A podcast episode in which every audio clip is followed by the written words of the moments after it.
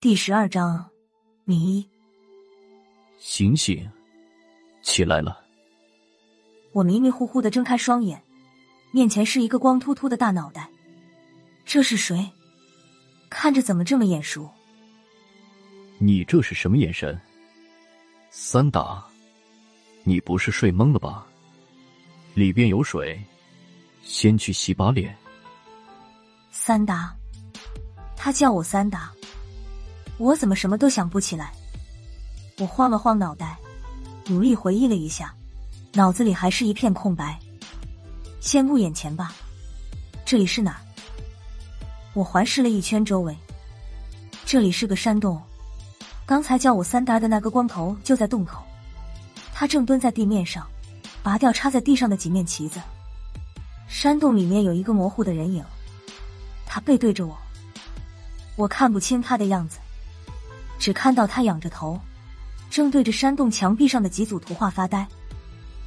墙壁上画的是几个人不人鬼不鬼的怪物，画的谈不上多精细，也就是比小孩子的涂鸦要好一点。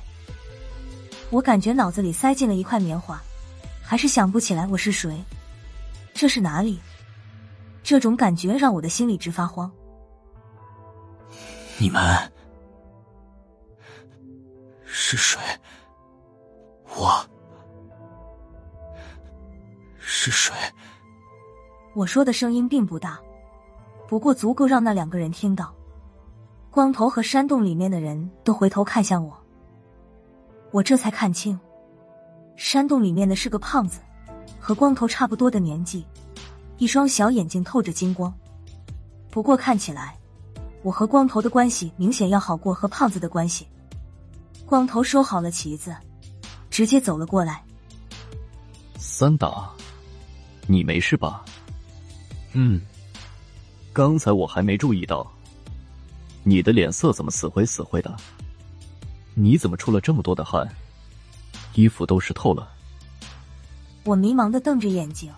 还是想不起来他是谁，不过内心深处还是有种感觉，这个光头和我关系很好，就像亲兄弟一样。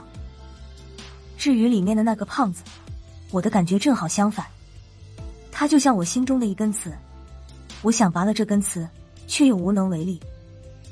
光头摸了摸我的额头，直皱眉，回头朝胖子喊道：“高粱，三打发烧了。”滚烫滚烫的，看样子是烧糊涂了。怎么办？用不用送他下山？反正大哥他们差不多也快要上来了，咱们提前下去吧。那个叫高亮的胖子听了也是眉头紧锁，过来也摸了摸我的额头。他眯缝着小眼睛，想了一会儿，说道：“不行，赤霄就在这附近，说出来就出来。”这次他要是跑了，再想找到他还不知道是猴年马月。光头有点急了，那怎么办？现在三达已经烧得说胡话了，治得晚了，就算能保得住命，也要烧傻了。他是我兄弟，什么吃消不吃消的，老子顾不上了，救人要紧。说着背起我就要往洞外走，你等等。高亮拦住了光头：“你出去遇到赤霄就是个死，一死就是一双。和尚，你是想救萧三达，还是想害萧三达？”听见高亮这么一说，光头顿时就蔫了，他眼巴巴的看着高亮：“那怎么办？总不能眼看着三达死在我们面前吧？”高亮犹豫了一下，还是说道：“你在洞里看着。”我把萧三达送下去。和尚没反应过来，愣了一下。你和我不都一样吗？高亮看了他一眼。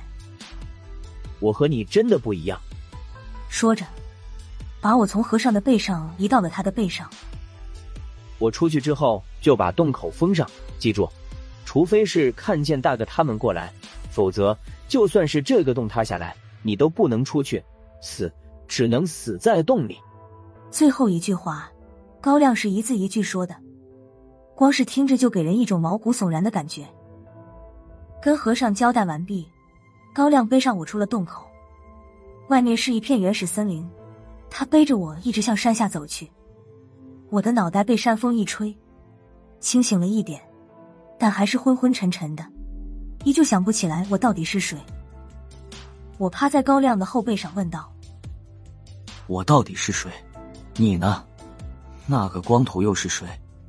高亮开始并不打算回答我的话，被我问的急了，才回了一句：“你是大傻蛋，光头是你爸爸，我是你爷爷。”虽然我还是晕晕的，可还是听出了他的奚落。我是你的，回去，快点，光头出事了。我的心里突然一阵紧张，脑海里首先出现的是刚才的光头，不觉大声说：“我有一种强烈的感觉，他出事了。”你说什么胡话？和尚那边出事，你能知道？你有千里眼。高亮完全没有把我的话当回事。我这种不祥的感觉越来越强烈，就差亲眼看见和尚倒在血泊之中了。当下也不管不顾了，猛地从高亮的后背翻了下来。我的劲儿是大了点，还把高亮闪了个跟头。我从地上爬了起来，转头就朝着山洞方向跌跌撞撞的跑了过去。高亮有点急了：“你活够了，赤霄就在附近，你想？”高亮只说了一半。他的脸色就变了，周围的气压在瞬间降了下来，让人有一种透不过气的感觉。不过，这个低气压的中心并不在我们这儿，看情形是在刚才出来的山洞附近。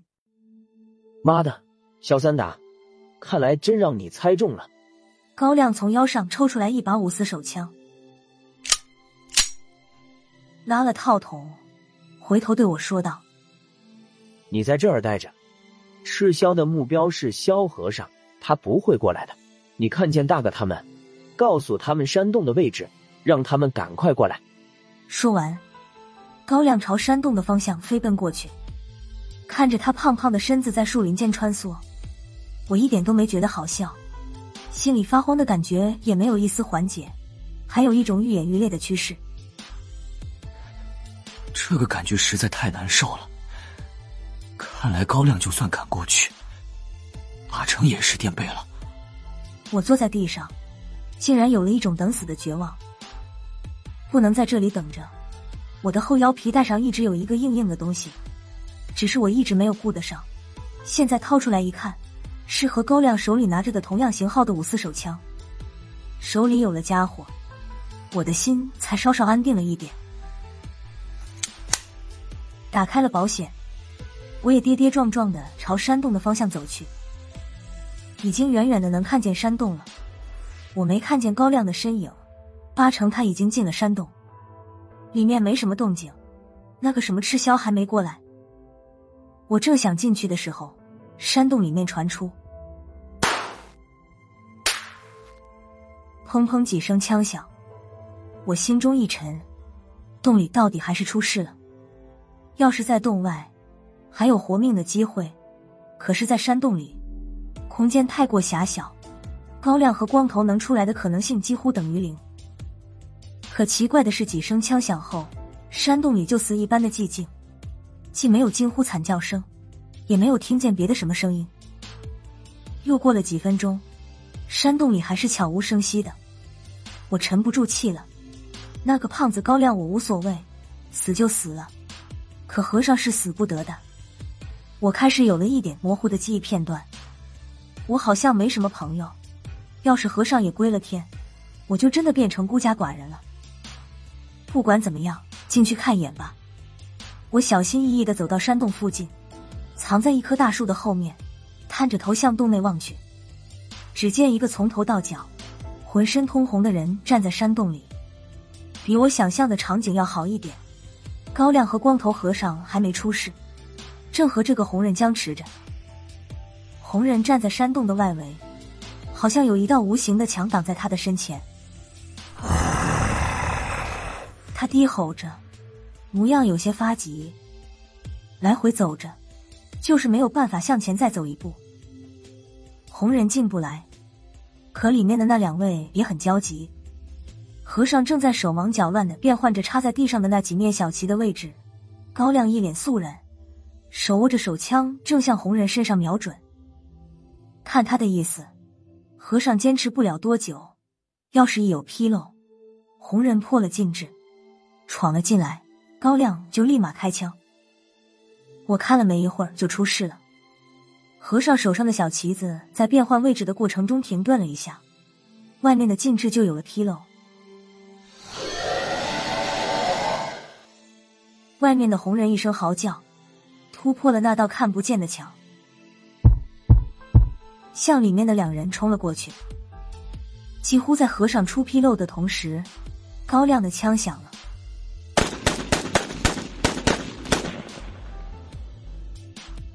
他的目标就是红人的双眼。高胖子的枪法不弱，可惜那个红人的眼皮已经闭上，也不知道他的眼皮是怎么长的。四五发子弹虽然把他打得后退了几步，却没能伤他一分一毫。红人退到了山洞的外围，和尚有了时间，便换了几面旗子。那堵看不见的墙重新出现在红人的面前。他们俩是在勉力维持。高亮的子弹总有打完的时候。再有几次类似的状况发生，那他俩离死就不远了。红人好像也看出了这点，他来回转圈，就等着高亮子弹打完，他好冲进去结果两人的性命。这时，高亮看见了我，就像看见了救星，他没敢出声，只是眼睛不再死盯着红人，时不时瞟几眼门口他放着的几个绿书包。高亮朝那几个绿书包不停的挤眉弄眼。只要不是傻子，都明白里面有东西。要不是那个红人的眼睛还没睁开，只怕高亮也不敢这么明目张胆。趁红人还没有睁开眼睛，我捡了一根树枝，大着胆子走到山洞口。高亮还真配合，时不时的发出点声响，扰乱红人的注意力。我用树枝挑起了一个书包，又慢慢的退了出去。确定了没有引起红人的注意后，我才小心翼翼的打开书包，不敢发出一点声响。我靠，满满一书包的手榴弹！本来就在发烧的我，现在又是一阵眩晕。你们到底都是干什么的？已经容不得我多想了。山洞里面又是一阵枪响，高亮在里面骂道：“差不多了，我他妈的快没子弹了！”我听出来了。他这是在催我，里面应该顶不住了。我脑子里一乱，当下什么也顾不得了，一咬牙，抓起一个手榴弹，拧开后盖，把弦儿挂在小拇指上面，另一只手抓起装满手榴弹的书包，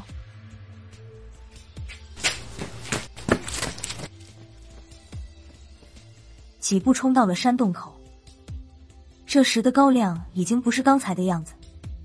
他脸上的汗水分成几条直线流了下来，头顶上几绺头发直接贴在了脑门上。和尚那边更糟，他手上的旗子已经破烂不堪，看样子再来几下就能折了。我这次的动作太大，红人听见了我的脚步声，他回头看我时，我才发现他不光身上，就连两眼都是通红的。看见了我，红人好像没有太意外，反而咧嘴向我一笑。在他咧开嘴的时候，我已经看见了他嘴里像珊瑚玛瑙一样的红色牙齿。没时间看他脸上的表情了，我拔掉了手榴弹的引信，将装满手榴弹的书包扔在了红人的旁边，随后跑出了山洞。